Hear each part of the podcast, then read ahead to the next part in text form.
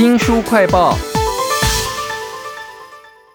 我们都相信 Google 地图，他们真的有去拍街景或者是卫星照。但其实呢，Google 地图还有很多谜团哦，像是他们标记了在太平洋有一个岛。但科学家驾着船到现场去，怎么看都看不到这个岛哎，发生什么事情啊？其实呢，历史、政治、时间因素都有可能造成 Google 地图啊突然冒出一个新的点，或者是有个点突然不见了。那我们要为您补足这个遗憾的话，就要介绍这本书《地图之外：四十七个被地图遗忘的地方——真实世界的另一个面貌》。请到的说书人是吕维正，维正你好。主持人好，各位听众朋友，大家好。一开始讲到的那个 Sandy Island 啊，它到底是怎么回事啊？是人为的还是神秘的外星人的力量呢？哎，这个是人为的啦，因为据说是很久以前啊，曾经有在海上航行的水手啊，应该是什么错觉，或者是一些什么光线照射的一些错误啊，让他以为说，哎，那边好像有一个岛。然后呢，他回去就跟大家说了，其实一个水手这样说应该没什么啦。可是啊，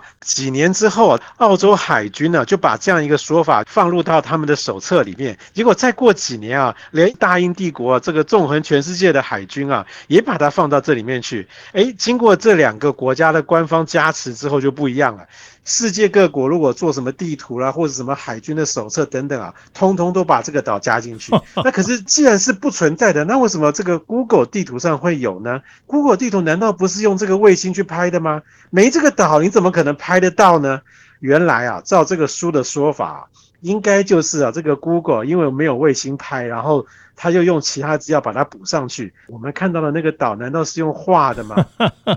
这个是地图之外，让我们看到了 Google 地图上也有一些奇怪的东西。有时候是突然冒出来，有时候可能在真相发现以后，这个就消失了。像大自然什么海底火山或者是气候变迁，也有可能会创造或毁灭一个地点嘛哈。那这本地图之外还有什么例子是非常严重的变化呢？我想这个节目有一点年纪的听众啊，当你在学生的时代上世界地理的时候啊，你应该听过一个地方啊，中亚有个地方叫做咸海，它是一个内陆湖。那当然，现在的年轻人如果上地理啊，可能就看不到这个咸海了。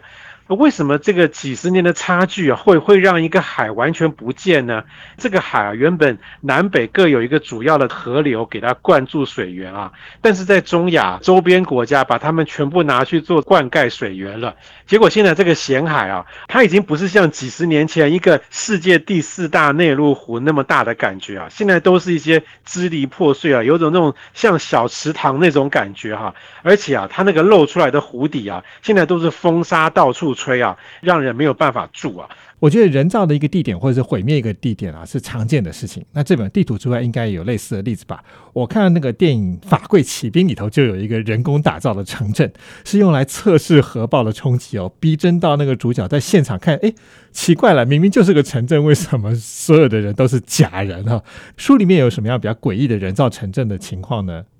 这个人造城镇啊，其中有一个是在二战的时候发生的，它是建筑在英国的南部的沿岸啊。二战的时候啊，德国的轰炸机啊，常常跨过英吉利海峡去炸英国重要的军工厂啊。所以呢，英国在这个离原本的军工厂啊不远的地方做了一个假城镇，外壳长得像工厂，然后甚至呢定时啊故意去烧一些油啊，然后弄出一些什么水蒸气啊，那种感觉好像是真的工厂在运作一样。结果呢，成果真的很好，真的工厂都没有被炸到。然后另外还有一个啊，虽然不能说是假城镇啊，可是造出来啊，真的很像假的，有如鬼城啊，在这个内蒙古鄂尔多斯市啊，市政府啊很有。钱就开始有点好大喜功，做了一个非常大的一个新市镇，有非常豪华的一些建筑，尤其是他自己的市政厅啊，很像宫殿那种 feel 啊。比方说，哎，坐北朝南啊，依山傍水啊，好像很讲风水啊。结果这样的一个新市镇啊，到后来原本说三十万人的规划，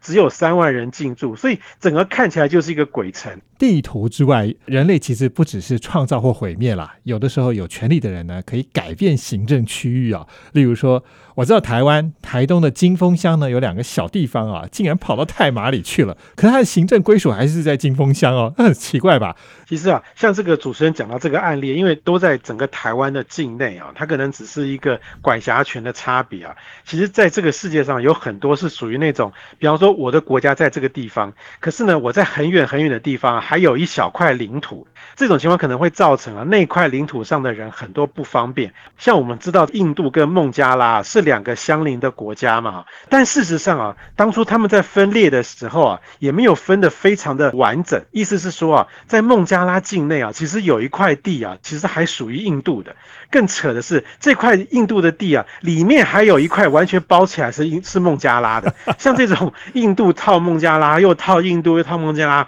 这个地啊，总共有四层，哇，就很像是这个俄罗斯娃娃那种感觉。最里面最小的那一层啊，其实是属于印度的领土。可是呢，在这块领土上的人啊，就过得很惨，因为其实啊，印度跟孟加拉两国关系很差，印度的公共设施的就很难跑到这么小的一块领土去，他们连个学校都没有，得要靠自己去把它建立起来。那这个地方领土的人啊，也别想出国了。你要去办签证，你一定得先到外面的印度的领地去办签证。可是你要办签证，你就要跨越孟加拉。可是你 你要跨越孟加拉，你就必须要签有先有签证。这种鸡生蛋蛋生鸡的问题无解，所以他们根本就出不了国。哇，这本地图之外告诉我们很多的地点呢，都不是我们想象中的样子哈。那有的人造的地区是有特权的哦，像是大使馆，哎，我们知道它是一个国家在国外的权力的延伸嘛，或者是经贸实验特区可以免税。有没有哪一些人画出来的区域哦，是在我们常识之外的？像这个书里就就提到一个案例，叫做日内瓦自由港啊。瑞士日内瓦是在内陆，它不是一个真的港口啦，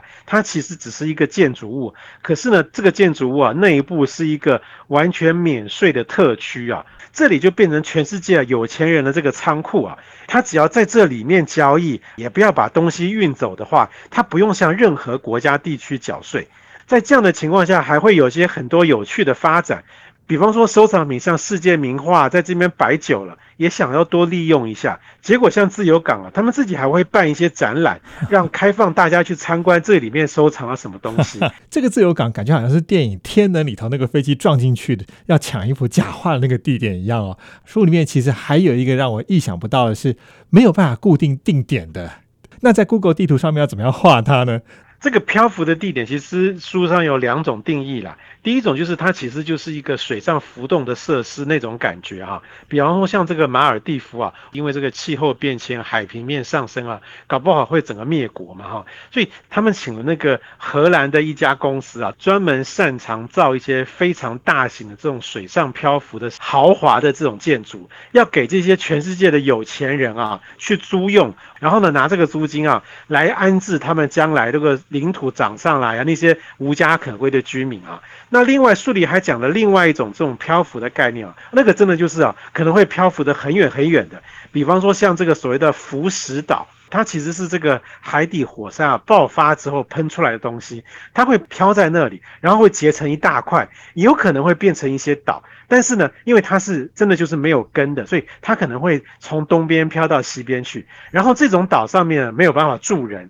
但是呢可以住很多海上的生物。所以说现在也有些生物学家说啊，外来种生物入侵啊，这个扰乱生态的状况啊，很可能也是因为像这种浮岛啊，它把那个外来种生物。直接带到我们这里来，然后他就直接诶跳到岸上去，他就等于完成了一个迁徙的动作，还不是人带进来的，是这种浮石岛帮我们带进这些外来种生物的啊。这本地图之外，真是打开了我的眼界哈。大家都知道有一部电影叫《侏罗纪公园》嘛，其实它不稀奇，因为更早这个福尔摩斯的作者柯南道尔就写过一本《失落的世界》，在一九一二年哦。那现在地图上面有没有哪一些失落的世界是类似这样的概念呢？呃，像这些失落的世界，其实地图上当然都看得到，但是呢，是我们现代人没有进去探索，或者是跟当地原始部落居民啊互动的情况。其实，在这个印度洋中间啊，也有一个群岛住了一些原始部落居民啊。后来，这个印度政府就决定说，我们再也不要跟他接触了。一方面是这个部落的居民啊，敌意啊非常的高；第二呢，印度他们曾经啊鼓励另外一个部落的人啊走出来跟这些其他现代人住的地方啊可以互动。结果呢，这个部落的人啊赤身裸体，然后走在人家的村落里面，而且啊拿了东西就走。我我想，当然原始部落居民。根本没有这种所谓偷窃的概念啦，哈，所以说就是因为有这种文明上的冲突，所以印度政府就决定，好，最后这个岛我们就再也不碰它了，就把它摆在那儿吧。所以是我们知道有这个地方，但是我们一点都不想知道里面的人是什么样子的，这也是地图之外一个令我意想不到的点啊！非常谢谢说书人吕维正为我们介绍这本书，谢谢您，谢谢大家。